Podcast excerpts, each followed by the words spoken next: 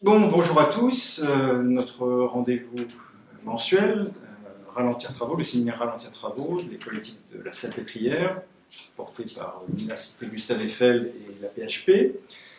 Euh, on se retrouve donc une fois par mois, ici dans ce lieu, 45 rue des Saints-Pères, métro Saint-Germain-des-Prés ou rue du Bac.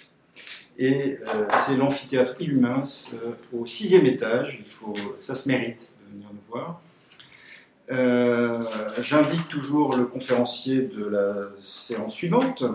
Euh, le mardi 24 mars, euh, nous aurons Ronan Lerin qui viendra pour nous parler, notamment à partir d'une base qui était un article publié dans l'éthique et santé, la revue éthique et santé, article intitulé Les métamorphoses numériques de l'hôpital, le soignant et l'information sans papier. Un article très intéressant. Et donc ça c'est pour le mois prochain. Euh, ce soir nous allons parler de palliatif. Euh, c'est un sujet sérieux. C'est un sujet sérieux en même temps. Euh, j'ai reçu un coup de fil il n'y a pas très longtemps d'un technicien qui devait m'aider pour que je récupère ma box qui ne marchait pas depuis un certain nombre de jours. Et il m'a dit, rassurez-vous, utilisez une solution palliative. vous pouvez très bien passer par le un système Wi-Fi. Euh, voilà, une solution palliative m'était proposée. Alors, bien sûr, ce soir, on va parler de, soins palliatifs. Donc, avec Véronique Averrousse, qui euh, vient nous parler de son livre Les soins palliatifs. Les soins palliatifs, avec comme sous-titre La honte et le sentiment d'indignité à l'épreuve de l'éthique. Véronique Averrousse est médecin euh, au CHU de Bordeaux. Elle est également présidente du comité éthique du CHU. Et puis, elle est médecin en unité mobile de soins palliatifs. Et donc, elle va nous parler de ce sujet passionnant. Merci beaucoup, euh, Bertrand, pour cette invitation à présenter mon travail dans le cadre de la session Ralentir Travaux que tu organises en collaboration avec euh, Cynthia Fleury. Merci à tous ceux que l'on ne voit pas, techniciens et autres, et aussi merci à tous euh, mes collègues et amis de l'école de la Salpêtrière qui sont présents et absents, dont Maïlis du Basque qui souhaitait venir et qui est un peu au fond de son lit. Euh, donc oui, effectivement, j'exerce les soins palliatifs depuis 25 ans, d'abord à l'hôpital de Puteaux, ensuite à François-Xavier Bagnou, qui est une HAD spécialisée en soins palliatifs, et euh, j'ai terminé mon périple parisien euh, où j'ai monté l'équipe mobile euh, de soins palliatifs à l'hôpital Foch. Et je suis actuellement depuis 2002 à Bordeaux, donc dans le service de soins palliatifs. Donc ce livre, Les soins palliatifs, la honte et le sentiment d'indignité à l'épreuve de l'éthique, édité par les éditions Célia Arslan, constitue donc un extrait de ma thèse qui s'intitule Essai d'ontologie palliative, éthique, ontologie et politique de la honte en soins palliatifs, donc dirigé par Eric Fiat et soutenu il y a deux ans. Donc, euh, euh, je vais juste en début vous parler un petit peu de, de ce terme particulier qui est le terme ontologie avec un H, emprunté à Lacan dans son séminaire 17 euh, qui s'appelle L'envers de la psychanalyse. Donc pourquoi j'ai choisi ce terme-là, qui m'a permis après de proposer, plus que de forger un concept, de proposer euh, une notion qui est euh, la notion de dignité ontologique avec un H. Pourquoi ontologie Pourquoi j'ai retenu ce terme-là qui pourrait paraître une hérésie, hérésie étymologique et anachronique? Pourquoi? Parce que euh, la honte vient de onita, c'est un terme francique, donc du Moyen Âge, associé à un terme grec euh, de l'Antiquité, onita logos. Euh, on aurait peut-être préféré aïdologie qu'ontologie, puisque l'aïdos est le terme de la honte positive en grec et même époque et même langue. Le néologisme lacanien est préférable pour moi euh, du fait de son homophonie entre honte et la racine grecque ontos, donc, et parle plus immédiatement d'une honte qui aurait à voir avec la question de l'être, même si euh, je ne vais pas extrêmement explorer cette notion d'ontologie que je laisse aux philosophes. J'en dirai quand même quelques aspects, puisque ça m'a quand même intéressé, peut-être un jour ça m'intéressera d'aborder cette question à travers euh, ce que propose Heidegger. Alors, euh, je euh, vais d'abord faire prolégomène et introduction. Je vais vous dire quelques petits éléments et après on rentrera réellement dans le vif du sujet.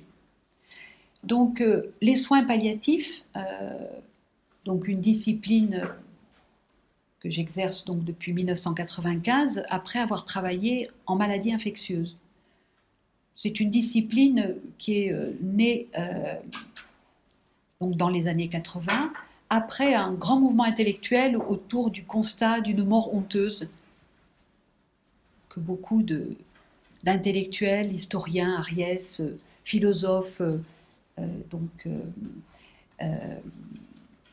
des philosophes, des sociologues ont dénoncé à l'époque. La progression technoscientifique, la deuxième moitié du XXe siècle, entraîne le double constat du mourant abandonné. Donc, euh, Norbert Elias, euh, au travers de son livre La solitude des mourants, dans ces mêmes années-là, et du mourant hypertechniqué, puisque c'est l'époque la, réanimation a déjà 20 ans et euh, de plus en plus, euh, les personnes n'en finissent pas de mourir euh, dans les services de réanimation. Dans cette époque-là, à cette époque-là, l'Association pour le droit de mourir dans la dignité prône, donc souhaite qu'il y ait une légalisation de l'euthanasie, pendant que les soins palliatifs proposent d'accompagner ce mourant. Alors, euh, les soins palliatifs, c'est vraiment une médecine très particulière qui, selon Paul Ricoeur, soigne sans guérir une condition d'existence en détresse. Une médecine qui accompagne notre finitude, qui reconnaît notre dépendance. En tout cas, c'est comme ça que les soins palliatifs sont vraiment positionnés à cette époque. Et on va voir que euh, la question de la honte en filigrane explique la raison pour laquelle les soins palliatifs sont, ont émergé hein, autour de la question de la mort honteuse et inversement, euh, euh, des soins, mais qui se veut être une médecine et qui est pris par ce mouvement qui revient vers elle-même. Donc je, présenterai la problématique que je souhaite vous proposer ce soir. Donc, euh, les soins palliatifs, donc effectivement depuis le gigantesque essor de la médecine technique, il est devenu de plus en plus courant que des médecins se désintéressent des malades dont l'état s'aggrave inexorablement, nous dit euh, Serge Tisseron dans son livre paru en 92 qui s'appelle La honte, psychanalyse d'un lien social. C'est un livre qui parle de la honte qui a eu trois éditions, une en, 2007 et une beaucoup plus récente. Donc, il nous dit que les médecins se désintéressent des malades dont l'état s'aggrave inexorablement, comme je vous l'ai dit, soit les, malades sont abandonnés, soit ils sont hypertechniqués, une question de, la mort volée quelque part à travers, à travers cela. Euh, effectivement, donc en maladie infectieuse, le patient isolé, je pense que beaucoup d'entre nous, parmi peut-être les plus vieux, ont vu des patrons qui, à partir du moment où on disait que la personne était en fin de vie, n'étaient pas du tout intéressés par cette médecine-là et passaient à la chambre à côté. Donc je l'ai vécu en maladie infectieuse, c'est une réalité. Donc euh, la confrontation avec ces malades pour lesquels la médecine ne peut plus rien, nous dit toujours Serge Tisseron, ne fait pas surgir pour ces médecins la culpabilité. Le médecin sait qu'il est tenu à l'obligation de soins et non à l'obligation de résultats. Donc il n'est pas fautif ce médecin-là. Mais à la honte, celle de ne pas être à la hauteur de leur idéal. Alors déjà, on voit, et j'y reviendrai, quelques définitions de la honte. Ce court extrait dit la honte des pertes de pouvoir d'une médecine de plus en plus performante qui se retrouve de fait dans l'incapacité d'habiter les lieux de son échec. L'auteur distingue bien cette honte, ne pas être à la hauteur de l'idéal, de la culpabilité, souffrir d'une faute que l'on a ou que l'on aurait faite, commise. Donc euh, Serge Tisseron euh, poursuit. À partir de ce constat d'impuissance honteuse tous les médecins ne réagissent pas de la même façon. Certains s'enferment dans une surenchère technologique, allant parfois jusqu'à l'acharnement thérapeutique. alors que d'autres, encore peu nombreux il est vrai, s'appuient sur cette expérience de honte pour transformer leur vision de la maladie et du soin. C'est ainsi, nous dit-il, qu'est née cette nouvelle branche de la médecine qu'on appelle soins palliatifs. Donc il écrit ça en 92, donc il y a effectivement euh, extrêmement peu d'unités de soins palliatifs. Hein. les, premières sont les années 87-88, avec euh, donc à la cité universitaire, à la cité universitaire à Biven, qui a monté son, unité. Il commence à y avoir des, équipes mobiles, mais c'est vraiment quand même toujours le début euh, la, des soins palliatifs. Donc, je, vous propose un peu une, problématique. Donc, d'un côté, il y a ce sentiment d'impuissance d'une médecine glorieuse et hyper technique qui ne peut guérir. L'isolement des mourants, comme le décrivaient les historiens et les sociologues des années 70, l'émergence des soins palliatifs qui s'appuieraient, je, le mets au, au, conditionnel volontairement, sur cette expérience de honte pour transformer leur vision de la maladie et du soin. La détresse et la souffrance des patients devant la mort qui se profile, détresse non sans lien avec l'affect de honte, on y reviendra dans la clinique, qui fera définir les soins palliatifs par Paul Ricoeur, je l'ai déjà dit, une médecine particulière qui soigne sans guérir une condition d'existence en détresse. Donc effectivement, à l'époque, euh, euh, et toujours actuellement, il y a quand même très peu de choses qui sont écrites sur la, sur la honte euh, dans la littérature palliative extrêmement peu. La détresse existentielle, dont le sentiment de honte, de déchéance, de dépendance, on y reviendra, est souvent colmaté par les psychotropes, malgré tout. Bien sûr, on propose énormément de choses qui sont non médicamenteuses dans l'accompagnement des patients, mais quand même, quand la, détresse est trop importante, on en vient euh, aux psychotropes. Le désir, voire l'idéal des soins palliatifs, de passer d'une dimension du soin à une dimension médicale prestigieuse. C'est un fait qu'on peut tout à fait comprendre, puisque actuellement, pour que nos activités de soins ou nos activités médicales euh, puissent être rémunérées, alors bien évidemment, on n'est pas soumis à la T2A, mais quand même, il faut faire du chiffre, il ne faut pas hospitaliser très longtemps. Euh, voilà, il faut que les services soient pleins, il faut que les médecins fassent de la recherche avec une recherche qui est quand même beaucoup plus rentable si elle est euh, quantitative, puisqu'il faut des publications dans des revues à impact factor, etc. Donc les, soins palliatifs sont pris finalement dans ce, dans mouvement-là. La honte s'acharnerait-elle sur l'objet même des soins palliatifs, le mourant, tel que Robert William Higgins a pu le conceptualiser dans son fameux article de 2003, publié dans Esprit, l'invention du mourant, violence de la mort pacifiée, je vous le recommande. Il est euh, écrit à l'époque, mais il est extrêmement d'actualité. Autrement dit, la honte habiterait-elle maintenant les soins palliatifs comme elle a pu habiter les disciplines prestigieuses ainsi que nous le proposait Serge Tisseron? Alors, euh, d'où mon intérêt, alors là je le formule sous forme de problématique, mon intérêt pour la honte est venu d'un début psychosomatique, on parlait beaucoup des somatisations graves euh, liées à la question de la honte, euh, mais elle m'a paru être un élément fondamental, peut-être même clé, dans la réflexion sur une éthique des soins palliatifs, ou une éthique de la médecine même, puisque je pense que quelques médecins que l'on soit, on s'occupe donc des maladies, des maladies graves, qu'on soit neurologue, gériatre, etc. Mais l'expérience de la honte présente aussi un danger c'est ce que je proposais tout à l'heure, celui de se retourner contre la discipline. Les soins palliatifs auraient peut-être en effet honte de leur objet, la mort, après avoir tenté de la prendre à bras le corps.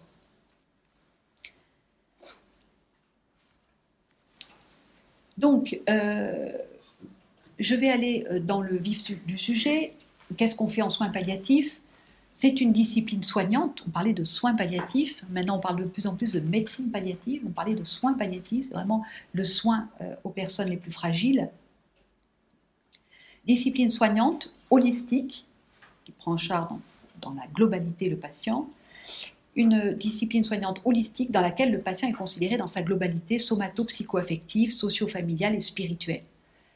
Donc, euh, je précisais ce que je veux dire par ontico-ontologique. Je fais évidemment en référence à Heidegger qui différencie l'ontique de l'ontologique, l'ontique étant euh, le corps, euh, la psyché et l'anthropologie, euh, l'anthropologie étant en même temps le cultuel et, le, social, le socioculturel.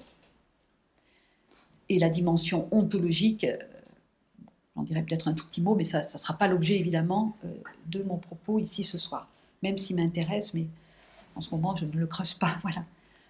Donc les soins palliatifs euh, dans cette dimension. Donc dans la sphère psycho-affective sont pris en compte les aspects timiques, tristesse, syndrome dépressif, les aspects anxieux, anxiété, angoisse, panique, la culpabilité, notamment pour les aidants naturels, mais pas, mais pas la honte. C'est un enjeu qui est non élaboré en euh, soins palliatifs.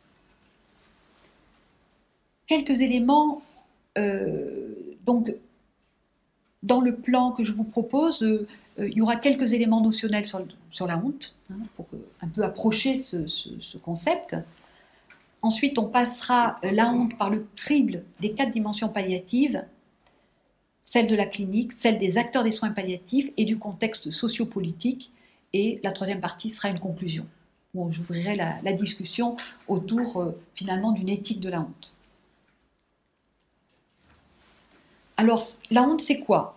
Euh, On a vu sur le plan étymologique, euh, euh, le terme même vient de onita, francique, déshonneur, sentiment d'indignité. Finalement, la, question de l'indignité, vous verrez que c'est très très proche, voire synonyme de la question de la honte.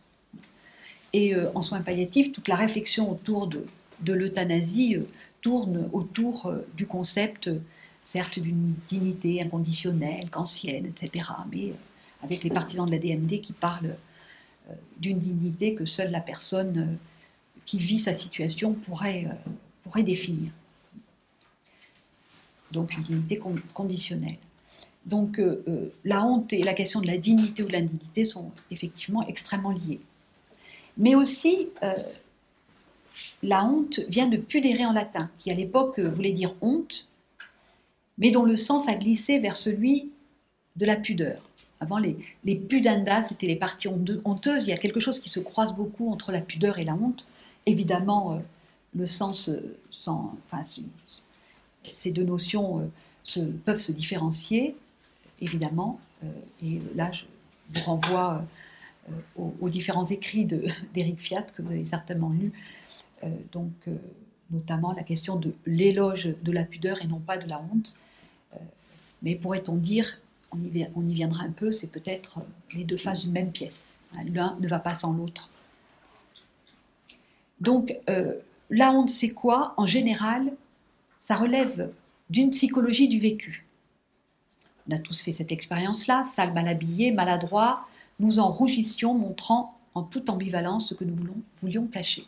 Il y a vraiment cette double phase de la honte qui est extrêmement euh, spécifique tout le monde, en général, quand vous entendez parler de la honte, il y a toujours ces expériences de pensée qui sont évidemment élaborées par Jean-Paul Sartre, mais euh, vous pouvez voir régulièrement. Alors, vous êtes chez vous, euh, sur le canapé, les jambes en l'air, en train de vous gratter le, nez euh, et vous sortir une crotte, et puis il y a quelqu'un que vous appréciez, mais qui ne vous connaît pas dans votre intimité, qui débarque là, subitement. Et là, une bouffée de honte, une émotion de honte. L'émotion, c'est quelque chose qui jaillit comme ça différencier des, sentiments. C'est pour ça que je parle souvent de l'affect. Parce que la honte, on dit plutôt que c'est une émotion, mais quand même, il y a quelque chose de l'ordre de l'affect. On parle évidemment parfois de sentiment de honte, mais certains différencient pudeur et honte en disant que la honte serait une émotion alors que la pudeur serait... Euh, la, honte serait une émotion alors que la pudeur serait un sentiment, quelque chose de plus constant dans le... Mais bon, on peut avoir, euh, je pense, quelque chose de constant dans la honte, le honteux, nous aborderons euh, l'affect d'un point de vue ontique, autrement dit global. Nous évoquerons succinctement sa dimension ontologique, je vous l'avais euh, déjà dit. Alors, euh, un affect négatif, très puissant, au point où un philosophe que vous connaissez bien, qui est Jean-Jacques Rousseau, pour une petite histoire complètement ridicule, un petit ruban rouge, qui voit, qui prend, et puis après on cherche partout ce ruban rouge qui appartenait à une jeune femme, et, euh, il a tellement honte d'avoir pris ce. Il se sent pas coupable. Il se sent honteux. Lui, Jean-Jacques Rousseau, avoir volé un truc. Et en plus, il ne le dit pas, donc il se sent doublement honteux. Et il est pris par une honte absolument indicible, insurmontable. Et il disait Je craignais peu la, punition, je ne craignais que la honte, mais je la craignais plus que la mort. Il y a quelque chose dans la honte, un peu du type de l'effondrement. Il y a quelque chose de très proche avec la question de, la mort. J'aurais voulu m'enfoncer, m'étouffer dans le centre de la terre. L'invincible honte l'emporta sur tout. Alors, euh, à l'affect de honte, acteur et objet de refoulement. Hein, on refoule sa honte, mais quand on a honte, on refoule l'objet de sa honte. C'est quelque chose d'extrêmement euh, fort. On refoule la honte et l'organique qui l'induit, le mortel, l'extrémentiel et le sexuel. Bien sûr, la honte, on peut avoir honte de beaucoup de choses, mais il y a quelque chose autour du corps et autour de, des humeurs et autour de l'intérieur du corps qui, lorsqu'il sourd du corps, fait monter la honte ou peut faire, surgir la honte. Par contre, la honte est vraiment quelque chose qui ne se dit pas, qui se tait. Hein. Vous connaissez peut-être certains le livre de Boris Cyrulnik, Mourir de dire. Hein. Euh, effectivement, la honte ne se dit pas, il y a une espèce de redoublement on a honte de dire sa honte. Euh, une patiente avait dit que avait exprimé ça hein, clairement et on peut, on peut le, percevoir. Donc du coup, on ne parlera pas de la honte et on parlera souvent de gêne, de pudeur, de timidité, bref, une kyrielle, une kyrielle de mots euphémisants. Et on contre-investira dans le pur la norme, la maîtrise. Hein. c'est la tâche, la souillure, etc. Et surgir la honte. Et on contre-investit dans le pur, la norme, la maîtrise. même en soins palliatifs, on essaie de maîtriser des choses qui vraiment relèvent de l'ordre de l'immaîtrisable. Alors, euh, cette notion de honte déjà euh, existait dans la Grèce antique. La laïchkouné, c'est honte, déshonneur, mauvais affect. Pour les stoïciens, une sous-espèce de peur, peur de la mauvaise réputation, anticipation de mal, c'est un mauvais affect alors que l'aidos serait euh, une honte, euh, sens de la limite, retenue, crainte vis-à-vis du sacré, pudeur, préserve de la honte, bon affect ou eupatheia. Donc là, je vais, citer quand même deux personnes qui ont beaucoup travaillé ces, termes-là et qui sont euh, deux philosophes. Donc il y a Valérie Laurent qui est, qui professeur de philosophie morale à Bordeaux-Montaigne et qui est donc antiquisant, qui s'occupe, qui est un stoïcien, et puis euh, Jean L'Auxerrois qui a écrit euh, donc euh, beaucoup de choses sur la Grèce ancienne. Et, voilà, c'est des, termes qui travaillent beaucoup, tous les deux. L'aïdos serait une sous-espèce de la circonspection. On pourrait dire que c'est une forme de tact, une vigilance concernant la juste réprobation. Alors, c'est pas tout à fait la pudeur, mais ça s'en rapproche. Platon reprend la même idée lorsqu'il fait parler l'étranger dans les lois. C'est donc euh, la peur du déshonneur. Aristote, euh, une confusion lorsque les choses seront à découvert et à la vue de tout le monde. Euh, comme le disait l'expérience de pensée tout à l'heure, c'est vraiment lorsqu'il y a quelque chose qui est vu par autrui, je vous, vous connaissez l'expérience de pensée de Sartre, vous regardez, euh, vous regardez par le trou de la serrure, ça colle à vous ce geste, et tout d'un coup, quelqu'un vous voit et la honte surgit parce que vous prenez conscience de la dimension ridicule par rapport à des normes ridicules de ce que vous faites, hein. et euh, ce regard vous voit tel que vous êtes, ridicule, réifié, objet, etc.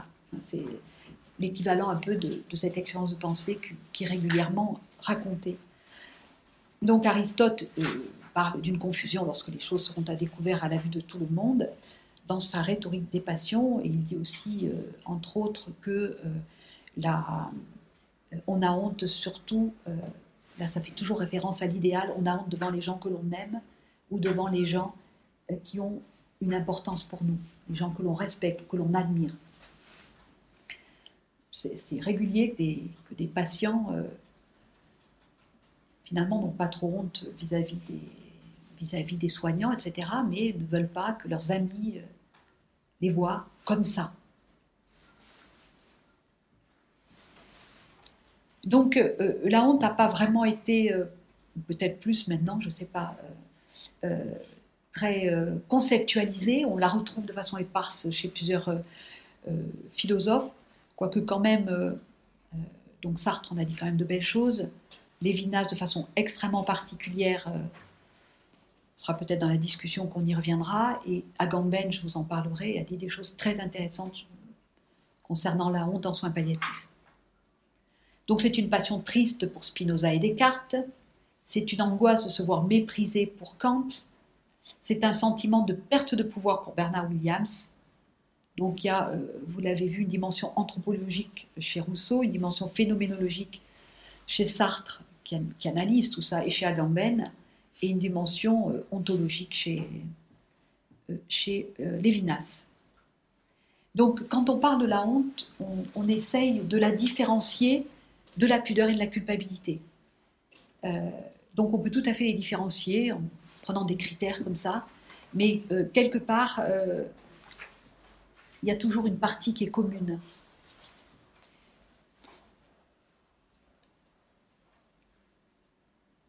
Donc, comme le dit ce beau dessin, la honte s'articule vraiment avec la culpabilité et la pudeur, et toujours dans son texte L'être et le néant hein, de Sartre, dans lequel il écrit cette expérience de pensée, il écrit à un moment donné, donc à la page 328 de son essai, euh, il écrit euh, quelque chose très court, mais où il différencie vraiment ces trois, euh, ces trois notions. Il écrit La honte pure n'est pas un sentiment d'être tel ou tel objet répréhensible. Donc là, vous avez tous compris qu'il s'agit donc de la culpabilité. Mais en général, d'être un objet, c'est-à-dire de me reconnaître dans cet être dégradé, dépendant et figé que je suis pour autrui. Là, il définit la honte telle que lui la conceptualise. C'est ce fameux, fameuse expérience de pensée où on regarde par le trou de la serrure, où on met le doigt dans le nez et qu'on sort la crotte qui y loge. Voilà. Donc là, c'est la première, euh, premier petit écrit où il différencie de la culpabilité, le deuxième petit écrit qui va suivre où il le différencie de la pudeur. Donc euh, je vais m'arrêter un tout petit peu sur cette diapo euh, qui est perfectible, hein, où j'essaie, mais ce n'est pas moi qui essaie, je l'ai évidemment repris dans, plusieurs, plusieurs choses qui sont écrites. Dans la honte, il y a un sentiment de chute d'avoir failli par rapport à un idéal que l'on a pu euh, donc introjecter. La, psychanalyse a pas mal ces derniers temps travaillé la question de la honte et de la pudeur, euh, la honte et la, et culpabilité, où, euh, et ça c'était la première fois que j'en ai pris conscience, c'est justement dans ce travail de psychosomatique psychanalytique, où la honte serait liée à l'idéal du moi et à la répression des affects, quelque chose où il y a un clivage finalement avec l'affect et les représentations, et quand quelque chose est trop euh, euh, douloureux à porter sur le plan de la honte, il y a ce clivage, une dépression essentielle pour les psychosomaticiens psychanalytiques, euh, donc une, forme oui, de, clivage, de clivage, et avec un risque, toujours pour les psychosomaticiens, de somatisation grave je, fais juste que vous le citez, je ne rentre pas euh, dans, les détails de, cette notion. La honte, il y a quelque chose. Alors, sentiment de chute, euh, dans la culpabilité, sentiment de faute, euh, où là, la culpabilité, toujours pour les psychanalystes, serait sous l'égide du surmoi. Le surmoi, c'est l'instance introjectée dans, l'inconscient qui dit, voilà, tu ne toucheras pas à ta mère. Euh, voilà, sinon, euh, il y a un risque. Euh, donc, il y, a danger. et donc, il y a les interdits parentaux, les interdits sociétaux qui sont finalement introjectés comme ça. Et donc, la culpabilité, c'est quelque chose de connu. Quand on parle de tribunal intérieur, de tribunal, de tribunal intérieur, il y, a des, il, y a, des, choses qui se recoupent, bien évidemment, euh, dans des conceptualisations qui sont, bien différentes. Mais en tout cas, c'est quelque chose qui vous dit en vous hein, euh, qu'il ne faut pas faire ça. La loi morale pour Kant, euh, et pour, Freud, le, surmoi. Alors que pour la honte, c'est l'idéal du moi qui est introjecté, c'est-à-dire toujours l'étoile que l'on veut atteindre, l'idéal que l'on veut atteindre. Et lorsque la réalité s'éloigne beaucoup trop de cet idéal qu'on veut atteindre, là, c'est moi qui dis, il y a un risque de rupture. En tout cas, plus c'est plus c'est loin, plus la honte est importante. Et plus il y a des risques de clivage, peut-être des choses, je parle sous, l'égide de certains psychiatres. voilà. Euh, donc, dans la honte, il y a quelque chose d'irrémédiable. Il, y, a, une chute, il y a quelque chose d'irrémédiable, alors que dans la culpabilité, il y a quelque chose de réparable, plus élaborable, beaucoup plus archaïque dans la honte, beaucoup plus profond et archaïque. Alors les, psychanalystes qui ont travaillé cette question, alors bien sûr Serge Tisseron, Claude Janin, etc., euh, parlent finalement qu'il y a une instance qui est commune tout à fait au début, où euh, sur moi et idéal du moi sont identiques. Donc, euh, et ensuite, il y aurait le surmoi qui se s'élaborerait, qui serait plus secondarisé que donc l'idéal du moi. l'idéal du moi, être comme les parents et donc le, surmoi, c'est ne pas faire ce que les parents interdisent de faire. Je, schématise évidemment. la honte serait euh, sous le, feu du regard de l'autre. Hein, vous faites tout, puis le regard vous surprend, vous objective, et finalement euh, met, à nu vos secrets, brise votre intimité, ouvre vers l'extérieur. Donc on parlait des humeurs du corps, mais dans la psyché c'est pareil. À tous les échelons, il y a quelque chose un peu de cet ordre-là. Alors que la culpabilité serait sous l'égide de la voix de l'autre. Ne fais pas ça. Des, processus primaires, des processus secondaires, je vous en ai parlé, de l'idéal du moi, du surmoi. aliénation dans la honte, on parle d'hétéronomie quand, euh, chez, le, chez la personne honteuse, qui va surtout pas déplaire pour être conforme. Il y a, vraiment une notion de, faux self pour euh, vraiment euh, se rétrécir autour de l'idéal et surtout ne pas s'en, ne pas s'en détacher tellement c'est douloureux. Il y a quelque chose de la douleur dans la honte. après, on pourrait élaborer, peut-être qu'il y en a un peu dans la culpabilité, mais en tout cas, elle est très prégnante au niveau de, la honte.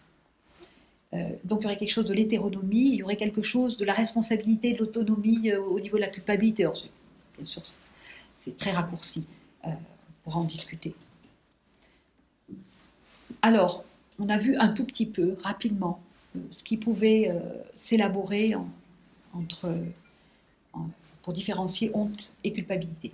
Honte et pudeur. Donc, Sartre poursuit dans l'être et le néant la pudeur et en particulier la crainte d'être surpris en état de nudité, nudité physique mais aussi nudité psychique, Hein, révéler quelque chose, voilà, ne sont qu'une spécification symbolique de la honte originelle. voilà, il y aurait une honte originelle, on pourrait dire une honte ontologique, une honte de l'être, euh, quelque chose de fondamental dans, l'être humain, euh, intrinsèque. Et finalement, euh, la pudeur, ça on le voit dans beaucoup de beaucoup d'écrits, la, pudeur finalement c'est un voile pour nous protéger de l'expérience de la honte quand elle est efficace, cette pudeur, il y a cette notion de respect. Euh, euh, on est autant pudique pour soi. Être pudique, c'est ne pas montrer euh, ce qui est en nous. Hein. Mais être pudique, c'est aussi faire attention à la honte de l'autre. Hein. On est pudique et on va essayer de ne pas être intrusif. Et là aussi, très intéressant, très important en soins palliatifs, parce que c'est des personnes qui vivent évidemment euh, des expériences qui nous appartiennent à tous, mais qui sont extrêmes. C'est la, confrontation, euh, évidemment, à la déchéance, à la dépendance, euh, à l'approche de la mort. Donc il poursuit, le corps symbolise ici notre objectivité sans défense.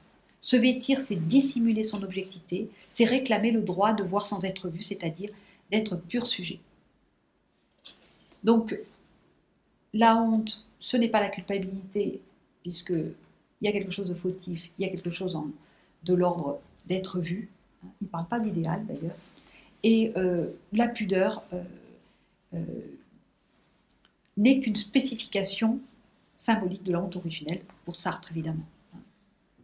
Il y a eu des, grands échanges avec Eric Fiat sur dans la poule et l'œuf, qui est premier Est-ce que c'est la honte qui est là et donc il y a la pudeur qui se met en place pour se protéger de la, de la honte Ou est-ce que la pudeur est là parce que la, pudeur c'est une potentialité de honte et la honte viendra après euh, Je pense que, enfin, il, le dira peut-être, mais je pense que l'un et l'autre, euh, je pense que c'est vraiment la poule et l'œuf, effectivement. Honte et pudeur, donc, non, ça je oui, honte et pudeur, comme on avait fait honte et culpabilité. Euh, ce que je vous propose, quelque chose que je. C'est que la, honte serait une douleur. Et finalement, la pudeur serait une possibilité de douleur, de douleur psychique. Et on voit que finalement, la pudeur serait comme la peau, avec ses récepteurs à la douleur. Et pour pas y pénétrer, on a plein de récepteurs et on a mal. Et si on les a pas, eh bien on meurt. Donc la pudeur est là, protégée de la honte, mais qui est là. Euh, hein, euh, euh, la honte est là, et donc des petites hontes, donc j'en profite pour vous dire qu'évidemment il y a toutes petites hontes, hein. vous avez une tâche, vous rougissez, vous changez d'habit, vous oubliez, et après il y a des hontes qui sont beaucoup plus profondes, qui sont psychopathologiques, ou peut-être qui sont de l'ordre de la condition humaine. Donc voilà. dans la honte, il y a un échec de la pudeur, parce que la pudeur protège, protection de l'intime, protection des valeurs.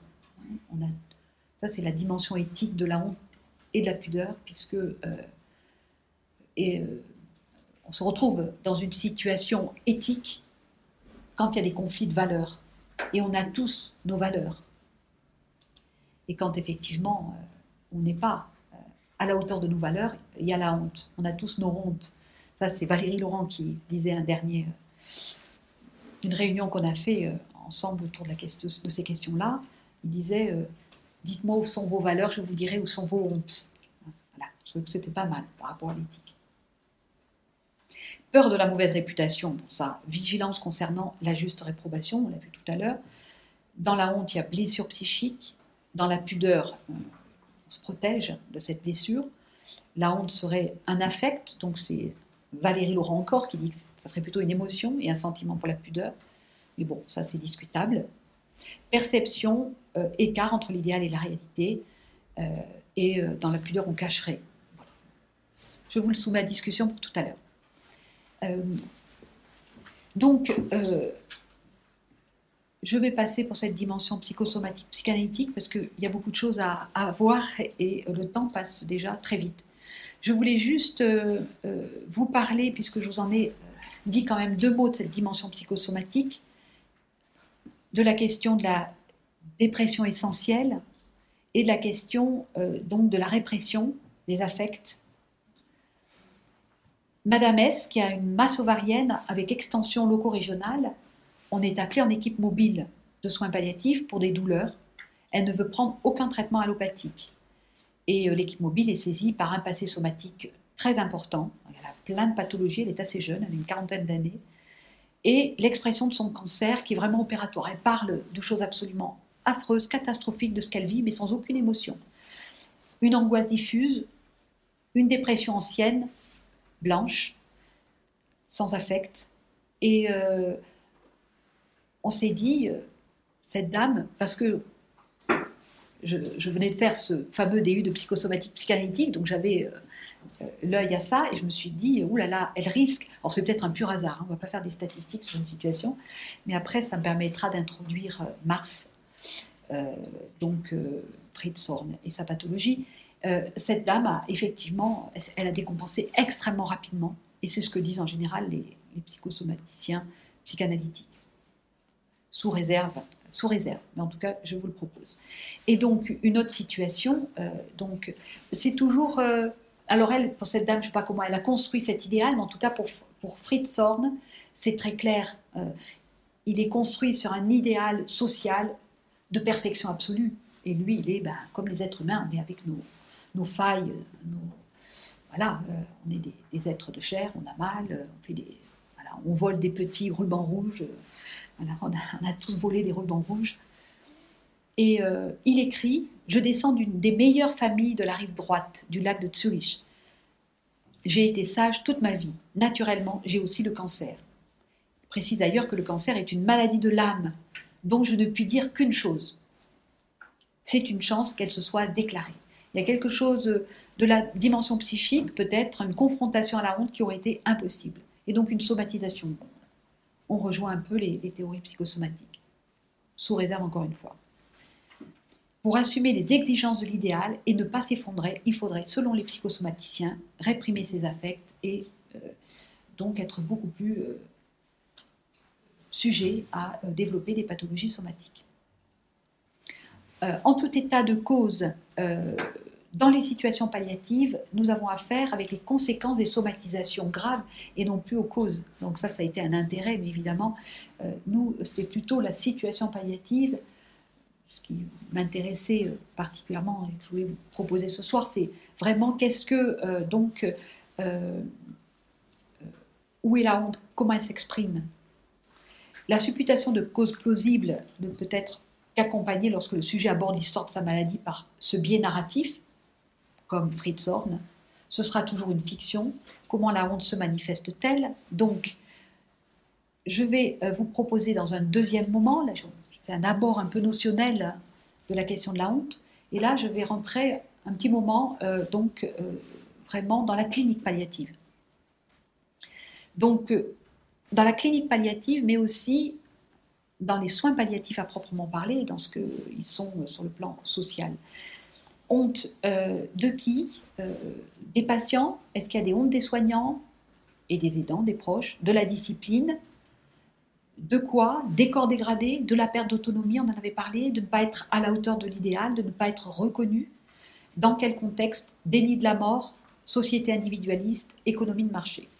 Pas si j'aurai le temps de tout vous, faire, mais euh, on a 20 minutes à peu près, 20 ou 25 minutes. Alors, les patients, euh, auraient-ils auraient-ils honte de leur corps abîmé, fragilisé, mutilé, du poids qu'ils pensent faire peser à leurs proches, des regards compatissants, du sentiment de perte de dignité entre fesses et urinas? Alors, on dit souvent qu'en soins palliatifs, on recherche le globe, on recherche le fécalome, on recherche évidemment tout un tas de choses qui sont extrêmement entre les fesses et les urines. Et c'est un psychanalyste qui a dit que nous, êtres humains, on est entre les selles et les urines. Donc on est des, des objets ou des êtres. Enfin, il n'y a pas que nous, tous les mammifères d'ailleurs. Bon. Euh, une, trois, quatre histoires cliniques. Euh, une dame déformée par une maladie de, cal de Calaire, donc un myélome multiple, elle a des lésions osseuses partout, elle est extrêmement déformée, elle ne sort plus de chez elle et elle a honte de se montrer ainsi. Cette dame était une grande sportive, elle nous l'a exprimé en équipe mobile de soins palliatifs, euh, elle avait un beau corps et c'était, elle s'identifiait à ce corps. Ce corps, c'était elle. Et en même temps, c'était son idéal, puisqu'elle faisait tout ce qu'elle pouvait pour maintenir ce beau corps musclé la maladie rompt avec cet idéal. Donc la réalité et l'idéal, c'est absolument insupportable. Et elle a parlé de la honte. Je voulais vous dire aussi, quand les gens expriment leur honte, il y a déjà une élaboration. Et il y a quelque chose de beaucoup plus archaïque quand les gens taisent leur honte. Mais déjà, elle, elle arrivait à le dire. Et euh, c'est quelque chose, un automatisme qu'on fait souvent euh, en, en, soins palliatifs, comme on sentait de la souffrance psychique importante. On lui a demandé si elle voulait rencontrer la psychologue du service on la connaissait. C'était effectivement une très jolie euh, jeune psychologue. Et c'était insupportable. C'était une insulte qu'on a faite à sa dignité. Puisque... Et elle nous a dit, mais je l'ai vue une fois, mais il est hors de question que je revoie cette personne. elle est jeune, elle est jolie, qu'est-ce qu'elle peut... En fait, elle représentait complètement son idéal et elle voyait qu'elle n'était pas du tout dans cet idéal-là. Et donc c'était insupportable. Donc la question de l'idéal. La deuxième euh, personne, multi-opérée, techniquée, entre guillemets, porteur d'une poche de colostomie euh, définitive euh, et corps dégradé, des odeurs dans sa chambre, l'excrémentiel, le pipi, le caca, etc. et là, il y a quelque chose de l'ordre de la honte qui était extrêmement prégnant. Monsieur D, grabatérisé avec une épidurite, donc il est paraplégique, une incontinence euh, et il exprime qu'il a perdu toute dignité et demande à être euthanasié. Et vraiment, euh, en général, les demandes d'euthanasie, c'est très souvent lié à cette question de la honte, perte de dignité telle que je le vis, euh, dépendance des autres. C'est extrêmement ces dimensions-là. Les exemples sont légion, honte, du nauséabond, de la détresse et de la mort. Alors, une petite expression de Claire Marin, que vous connaissez peut-être, qui a écrit donc Maladie, catastrophe intime, elle a écrit Hors de moi, elle a écrit beaucoup de choses et belle narration dans Hors de moi, catastrophe intime, belle analyse phénoménologique de ce que peut être la violence de la maladie. Et euh, elle parle quelque part de la honte aussi. Donc elle écrit dans Violence de la maladie, violence de la vie, euh, comme dans une mauvaise farce, la maladie me transforme de manière monstrueuse, je deviens ce que je ne devrais pas être. Question euh, de lien avec l'identité, hein. c'est comme cette femme qui a un myélome, qui s'identifie à ce qu'elle est quand elle est jeune et qui ne supporte pas bien sûr l'altération de la maladie, l'altération qui lui fait subir la maladie, mais on pourrait évidemment décliner ça avec l'avancée en âge. Euh, voilà. Comme dans une mauvaise farce, la maladie me transforme de manière monstrueuse. Elle n'est plus elle. Je deviens ce que je ne devrais pas être. La maladie inscrit l'altérité, autre chose qui n'est pas moi. En moi, comme ce qui domine, ce qui m'identifie. Je ne me reconnais plus et les autres non plus quels que soient leurs efforts pour me dissimuler, la maladie est souvent, à un degré plus ou moins grand, défiguration du sujet. Et là, je vais commencer à, introduire d'emblée euh, une analyse de la honte d'Agamben dans euh, Après Auschwitz, euh, où il dit, je reviendrai, je, l'ai en diapositive, que finalement, dans la honte, il y a quelque chose de, l'ordre de la honte ontologique qu'a écrit Lévinas, là aussi je vous le passerai, mais dans la honte quelque part, dans ces expériences de maladie, dans ces expériences un peu traumatiques, il y a euh, une espèce de désubjectivation où, tout se délite, il y a une désidentification, et en même temps c'est le moment où on est le plus avec soi, donc il y a en même temps une désubjectivation, une resubjectivation, et c'est sa définition de la honte à Agamben. Et je trouve qu'elle est particulièrement euh, intéressante. Expérience intime, la maladie, toujours, elle écrit ça, mais dans euh, un autre livre que je vous ai cité, La maladie catastrophe intime, expérience intime, la maladie s'enfonce au cœur du sujet, s'y enlise au point de se mêler profondément et douloureusement à son sentiment d'identité. Elle est littéralement une catastrophe, elle assigne au malade une autre identité, à son corps défendant, une identité vécue le plus souvent sur le mode négatif dévalorisante et humiliante. Là, c'est un dessin qui vous montre cette personne qui en même temps se cache avec les cheveux qui sont sur ses yeux, hein, on représente souvent la honte comme ça, et en même temps euh, le physique, euh, quelque chose du physique qu'on ne maîtrise plus. Hein. Il, y a, quelque chose d'immaîtrisable dans, le biologique, dans, le cœur qui bat, dans le sang qui, qui circule dans toutes les humeurs. Euh, c'est quelque chose, tout ce qui est automatique n'est pas sous notre maîtrise. Et on a vu que on contre-investit dans la maîtrise pour un peu se protéger de la honte. Donc, psychologie du vécu, on l'a vu, mais aussi, plus profondément donc, une dimension ontologique, qui est, on est en même temps euh, des êtres de pensée et en même temps des êtres charnels. Euh, c'est euh, Lévinas dans, son livre qui s'appelle De l'évasion, où c'était vraiment un tout jeune philosophe, euh, décrivait déjà une dimension ontologique. Alors ontologique, pas dans le sens de Heidegger, hein, et encore. Vraiment, là où il n'y a plus rien, il y a quelque chose qui est de l'ordre de l'être. C'est quoi l'être? L'être en nous, c'est tout ce qui n'est pas nous, quelque part qui n'est pas notre identité, qui n'est pas euh, notre sexe, qui n'est pas euh, notre physique. Il y a quelque chose qui sourd de l'être. Et c'est extrêmement angoissant. Donc il y a quelque chose, pour reprendre un terme heideggerien, quelque chose d'existentiel qui nous confronte à l'être à travers euh, l'ennui, l'angoisse, etc. Et pourquoi pas la honte quelque part Et je, mets, je ferme la parenthèse. Dimension, donc la dimension ontologique de Lévinas, évidemment, quoique je dis évidemment, mais c'était un élève de Heidegger quand même. Après, il l'a évidemment beaucoup critiqué, mais euh, initialement, il a été quand même... Euh, ce qui apparaît dans la honte, c'est l'impossibilité radicale de se fuir pour se cacher à soi-même. Cette jeune femme, elle aimerait bien se fuir hein, pour se cacher à elle-même. De se fuir pour se cacher à, soi-même. La nudité est honteuse. Hein. On serait pris, alors bien sûr qu'il y a des gens qui sont exhibitionnistes, qui n'ont pas honte de se montrer euh, voilà, tout nu Mais en général, si quelqu'un vous connaissez vous surprend les fesses à l'air, vous aurez ce sentiment de honte qui va surgir. La nudité est honteuse quand elle est la patence de notre être, de son intimité dernière. C'est notre intimité, c'est-à-dire notre présence à nous-mêmes, qui est honteuse. Ce que la honte découvre, c'est l'être qui se découvre. Lorsque tout le paraître, je appelle à, à candidature, je n'arrive pas à retrouver les références de cette phrase que je trouve extrêmement intéressante de Lacan pour la question de la maladie grave, c'est le paraître est brisé dans la honte, dans la maladie grave, et quand la mort pointe son doigt sur nous. Y aurait-il une honte lorsque la honte pointe son doigt sur nous?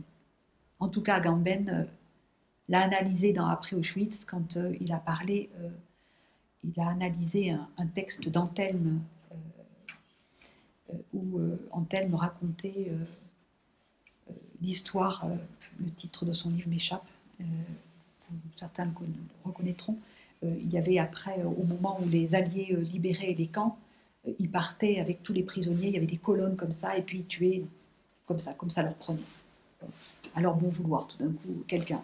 Et euh, Antelme voit un jeune étudiant bolonais qui se met à rougir. Et euh, Antelme comprend, bah, en général, la question du regard. Il marchait toujours les, yeux en bas. Il ne fallait surtout pas qu'il y ait une intimité qui se crée avec le regard des, SS. Et euh, donc, il a vu ce jeune Bologais rougir et euh, il a analysé, euh, Agamben a, analysé en disant que c'était finalement une reconnaissance dans l'intimité dernière qui a fait que un sentiment de honte a surgi de ce jeune étudiant bolonais. Donc il y a après, il y aurait quelque chose de la honte dans la question de l'approche de la mort. Alors évidemment, euh, beaucoup disent que c'est surtout l'angoisse. Mais quel lien y aurait-il avec la honte? C'est une forme d'angoisse aussi, quelque part, la honte. Donc, euh, dans ce qui reste d'Auschwitz, qui, euh, de façon dont Agamben approche cette question de la honte de façon extrêmement fine, qui rejoint un peu ce que propose Lévinas. Le moi, par conséquent, est ici vaincu, supplanté par sa propre passivité. On peut tout à fait euh, l'articuler avec la question de la maladie grave. Par sa sensibilité la plus propre. Et néanmoins, donc passivité dans la maladie, hein, le pathos, pâtir, souffrir. Euh, Ricoeur en fait de très belles analyses entre la souffrance et la douleur. Par sa sensibilité la plus propre, la plus propre. Et néanmoins, cet être exproprié et désubjectivé, c'est ce que je vous disais, est aussi une extrême, irréductible présence à soi du jeu. Vous comprenez là? Comme si notre conscience faisait haut, fuyait de toutes parts, et en même temps se trouvait convoquée par un décret irrécusable pour assister à sa propre ruine sans pouvoir s'en détourner à la désappropriation de ce qui m'est absolument propre. Donc on voit, peut-être compliqué, mais euh, je pense que je laisserai ce, diaporama. Euh, vous l'avez aussi dans, le texte de Agamben. C'est vraiment, euh, c'est vraiment quelque chose qui peut être une expérience de la fin de vie. Cette désubjectivation complète et en même temps une présence à soi, sauf après quand on est sous psychotrope ou que la maladie est, avancée, qu'on est hypovigilant, etc. Dans la phase honte et angoisse, vous voyez, quelque chose qui se, qui se rejoint. Dans la honte, le sujet a donc pour contenu sa propre désubjectivation, témoin de sa propre débâcle, de sa propre perte comme sujet, ce double mouvement de subjectivation et de désubjectivation en même temps, telle est la honte. Et il écrit euh, également, la honte a une cause plus cruelle et plus obscure que la culpabilité, ce que je vous disais, parce qu'elle est plus profonde, plus archaïque. La honte pourrait se situer dans l'inassumable, à l'intersection de la vie et de la mort, de la mort dans la vie. Cet inassumable constituerait ce noyau le plus intime de la vie en soi, qui n'est au fond, pour le philosophe italien, rien de plus que la vie biologique comme telle. C'est ce qu'il écrit toujours dans ce qui reste d'Auschwitz. Avoir honte signifie être livré à l'inassumable, mais cet inassumable n'est pas une chose extérieure il provient au contraire de l'intimité même. et ce qu'il y a en nous de plus intime, notamment notre vie physiologique, dit-il. Voilà pour ce qui est de la honte euh, des euh, patients. Alors, je vais aller plus vite sur les diapos qui suivent volontairement. La honte des soignants, peut-être de la culpabilité, puisque c'est moins profond. C'est vraiment ce que vivent les patients qui est extrêmement profond. Alors peut-être les soignants ne pas être à, la hauteur de l'idéal. Une honte refoulée devant la détresse et devant la mort de l'autre, devant le nauséabond. Honte parce qu'on ne peut pas retenir quelque chose euh, de l'écœurement, parce que les odeurs sont très fortes, ou parce qu'une plaie est vraiment pas belle, et le, patient le, voit ça. Honte de ne pas pouvoir retenir sa nausée face à une plaie importante.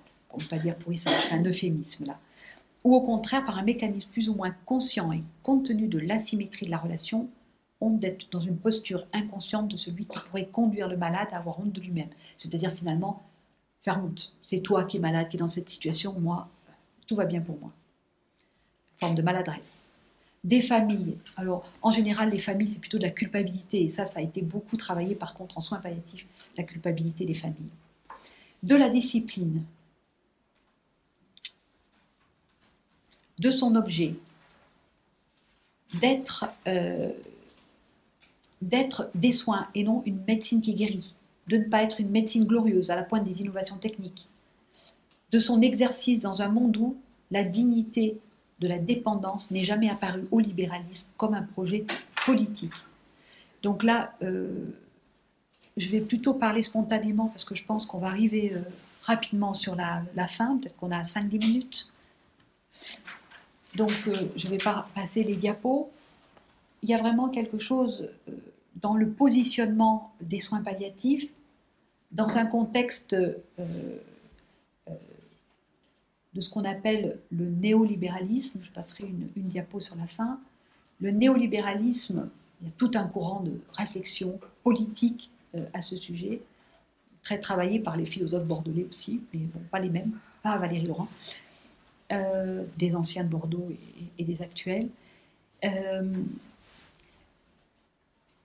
toute la question du libéralisme, qui est une vieille tradition philosophique et politique, où on laisse le marché s'emballer.